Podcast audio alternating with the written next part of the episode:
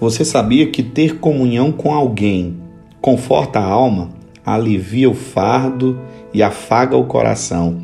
Nossa vida foi feita para ser compartilhada. Colossenses capítulo 3, verso 15 diz que nós fazemos parte do corpo de Cristo e que fomos feitos para vivermos em comunhão e em paz. Deus deseja que nós tenhamos uma vida em comunhão. E esse é o nosso assunto do nosso 18º dia dessa jornada poderosa e sobrenatural de uma vida com propósito. E uma vida de comunhão é muito mais do que um momento de confraternização. Aquele momento onde nós estamos juntos, em reunião com algumas pessoas que nós gostamos.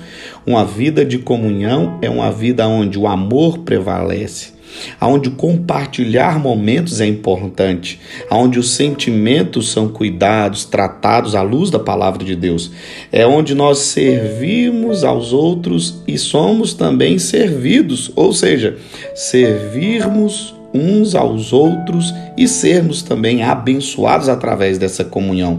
É deixar com que as pessoas tenham um pouco de você e que você também tenha um pouco dessas pessoas. É consolar, é cuidar, é ser solidário, é cuidar literalmente um dos outros. Como é bom experimentar uma vida de comunhão. E a palavra de Deus está repleta, tanto no Antigo Testamento quanto no Novo Testamento, de diversas passagens aonde o seu povo, o povo de Deus, viveu em comunhão com Deus e também em comunhão uns com os outros. No Novo Testamento, o termo cuidar uns dos outros aparece em mais de 50 vezes. A Bíblia está repleta de passagens aonde Deus nos ensina que precisamos cuidar uns dos outros. Aliás, o grande mandamento, você já sabe qual é: amar a Deus acima de todas as coisas e aos nossos irmãos como a nós mesmos. Mas para amar os nossos irmãos é necessário termos comunhão.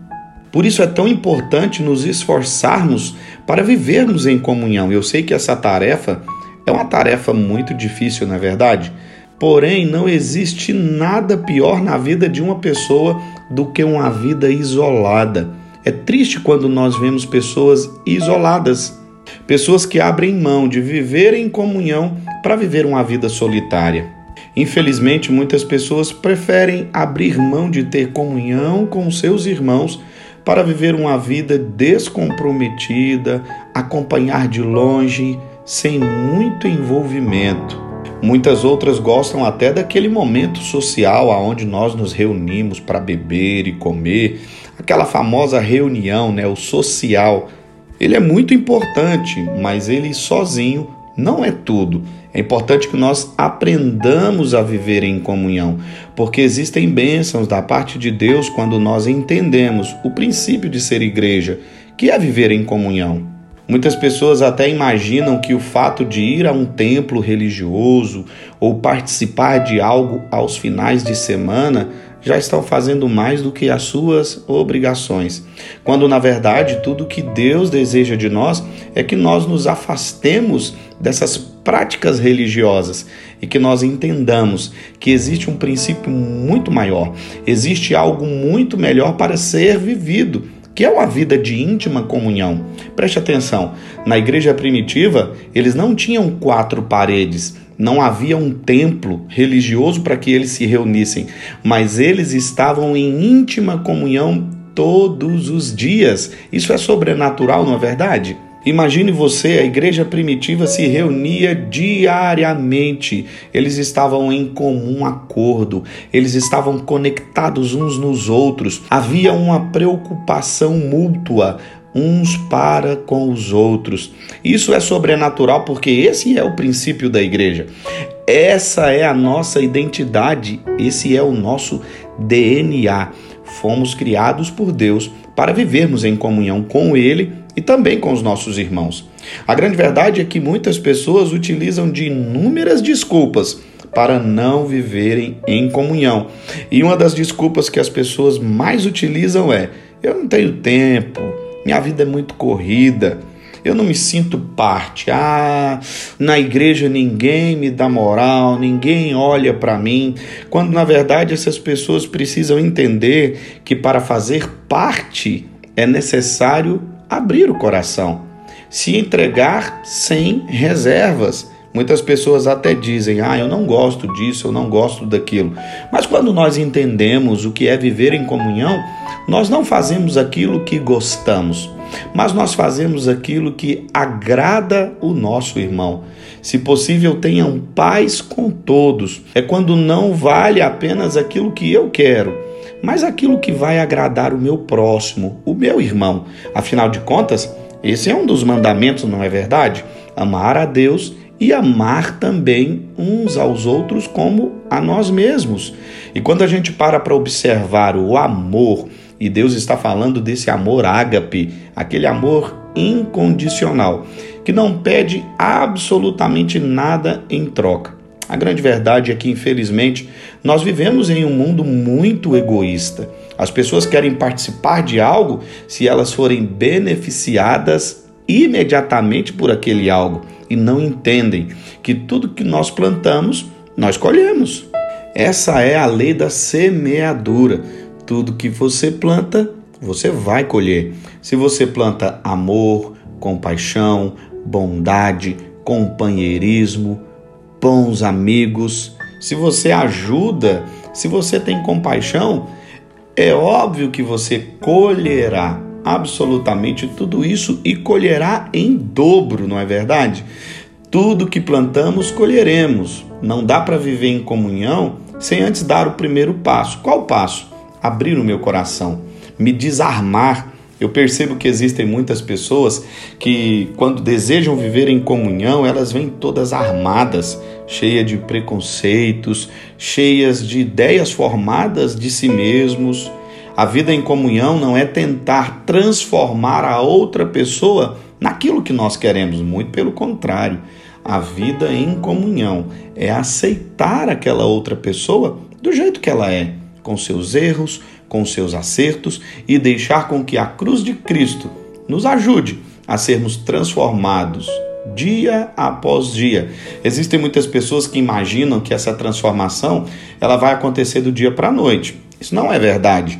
A transformação ela é gradativa e a comunhão nos ajuda a viver essa transformação de uma maneira genuína, de uma maneira verdadeira, de uma maneira onde nós ajudamos uns aos outros a crescermos na fé. E a comunhão ela pode ser vivida de diversas maneiras. Uma das maneiras mais eficientes para viver um tempo de comunhão, um ambiente de comunhão, é o que muitas igrejas praticam: as células ou a reunião do pequeno grupo, aquela reunião mais íntima. Eu não sei qual é o nome que vocês dão ou que você dá na sua igreja ou no lugar que você frequenta. Existe algo muito poderoso quando nós nos reunimos na célula. E a célula nada mais é do que a pequena partícula de um corpo, não é verdade? Portanto, se nós entendemos que somos o corpo de Cristo, não há problema algum dizer que nós nos reunimos em pequenas partículas do corpo de Cristo para compartilhar a palavra de Deus. Na célula, nós temos a oportunidade de compartilhar o amor, é um grupo resumido de pessoas onde nós podemos falar e ouvir. Isso é muito poderoso porque em uma reunião como essa, nós compartilhamos o amor de Deus. Nós somos fortalecidos em amor, a cuidado, a discipulado, a comunhão. Mateus capítulo 18, verso 20 diz algo poderoso: onde se reunirem dois ou três no meu nome, ali eu estarei. E essa prática de se reunir em célula não é uma prática moderna dos dias de hoje. Não, muito pelo contrário. A igreja primitiva, o livro de Atos dos Apóstolos, fala muito sobre isso. Se você ainda não teve oportunidade de lê-lo, leia-o esse livro. É um livro poderoso, muito bom do Novo Testamento. Nesse livro nós vemos a prática da reunião em pequenos grupos. Olha, entenda bem, antigamente, nesse tempo, a igreja não podia se reunir em um templo como nós nos reunimos hoje. É fato que o estar reunido em um templo é muito bom, nós podemos rever muitos irmãos da fé, mas absolutamente nada substituirá esse momento de comunhão e de intimidade que a igreja primitiva viveu e que nós podemos viver nos dias de hoje. Sim, podemos viver uma vida de comunhão uns para com os outros. Observe bem, nós gastamos tanto tempo da nossa vida, da nossa existência com tantas coisas e a grande maioria dessas coisas talvez não trarão um resultado positivo para a nossa vida espiritual, para a nossa vida eterna. Mas a célula não. A célula trará um resultado muito eficiente, muito positivo do que nós podemos ser em Cristo Jesus. Lá, como eu disse, nós somos ouvidos, Lá nós podemos falar. Naquele momento de reunião, no culto, no templo, talvez é um pouco complicado dar a oportunidade para todos. Mas quando a igreja se reúne em pequenos grupos, cada grupo conectado, formando o corpo de Cristo Jesus, isso é poderoso porque nós podemos compartilhar o amor de Deus, podemos viver o amor de Deus. E compreenda algo: a presença de Deus se manifesta através da comunhão dos santos. Então, como podemos viver uma vida de comunhão verdadeira? Uma vida de comunhão verdadeira é quando nós somos autênticos, verdadeiros, honestos conosco e também com os nossos irmãos. É dividir as suas dores, suas alegrias, suas fraquezas e também a sua força. Através de uma vida de comunhão, somos curados quando nos abrimos de coração e de verdade. Através de uma vida de comunhão com os nossos irmãos, somos ajudados, ajudados a superar problemas, ajudados a superar dificuldades. A única maneira de crescer em uma vida espiritual é viver uma vida de comunhão com Deus e de comunhão também com o corpo de Cristo, a igreja do Senhor Jesus, essa família tão poderosa que nós temos. Sim, é fato que muitas pessoas terão falhas, as pessoas errarão, as pessoas falharão. Portanto, quando nós entendemos o verdadeiro princípio da comunhão, que é amar a Deus e amar aos nossos irmãos, nós entenderemos que, mesmo que os nossos irmãos ou as nossas irmãs errem conosco, nós temos que estar sempre dispostos a perdoar. Perdoar por quê? Perdoar porque amamos. E existem muitas pessoas que têm dificuldade com isso. Ah, pastor, mas eu vou perdoar fulano, ele já errou comigo uma, duas, três vezes. Olha, o perdão ele deve ser praticado imediatamente. A confiança ela é construída com o passar do tempo. Portanto, entenda que por mais que um irmão errou com você, você pode perdoá-lo. Agora a confiança ela é estabelecida, ela é um encargo de confiança. Você conquista ela dia após dia. É tão poderoso quando nós entendemos esse ato de estarmos em comunhão, porque olha o que a Epístola de Tiago, capítulo 5, verso 16, nos fala. Ela nos fala que quando nós confessamos os nossos pecados uns para com os outros, nós somos curados. Obviamente você não vai confessar os seus pecados para qualquer pessoa, não é isso que eu estou dizendo. Você tem que confessar os seus pecados para quem você sente confiança, credibilidade. Se essa pessoa te transmite confiança, credibilidade, amor, misericórdia, você pode confessar os seus pecados e pedir ajuda. Você tem o seu pastor, você tem o seu líder, que você pode confessar e eu tenho certeza que eles te ajudarão a conquistar algo em Deus de uma maneira muito poderosa e sobrenatural e ser curado, ser curada.